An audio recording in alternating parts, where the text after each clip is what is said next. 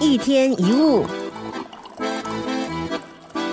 很多人都有过一种经验，那就是在经历一段不愉快或者遗憾的事件之后，反而会觉得庆幸，还好当时没有买成那间房子，还好当时没有跟那个人在一起，还好当时没有进那家公司，还好当时没有答应。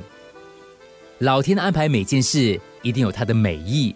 我们之所以会觉得懊恼失望，那是因为我们并不了解整个计划，也无法以较长远的眼光来看待眼前发生的事，所以才会去质疑老天为什么这样对我。这个时候，我们一定要有信心。有时，不管我们多努力，多么拼命的去追求强烈渴望得到的东西，就是得不到，那是因为老天可能有更好的安排。有一个人遗失了一枚金币。正当他从草丛当中要找那枚金币的时候，却发现了一个巨大宝藏。他原本找的不是宝藏啊，只是他那遗失的金币。同样的，当你遗失某样东西，在你寻找的过程当中，可能会找到另外一样东西。我们错过了 A 计划，也许是老天为我们安排了 B 计划。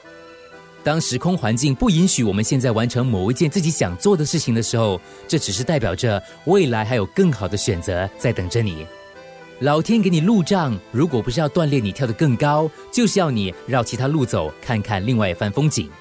你陷入困局，可能是老天要你不再局限自己；你遇人不熟，可能是老天要你在遇到好人之前遇到坏人，让你学会爱跟懂得珍惜。你不可能错过什么，因为错过的都不是属于你的。等事过境迁，再回头来看，你就会懂，你就会领悟。幸好有些事情天不从人愿。有人升了官、发了财、中了奖，或是找到很好的对象，这些看起来都是好事，但他们真的是好事吗？那可能只是眼前。有人丢了工作、投资失败、考试落榜、爱人跟人跑了，你当然会认为这些都是坏事，但他们真的不好吗？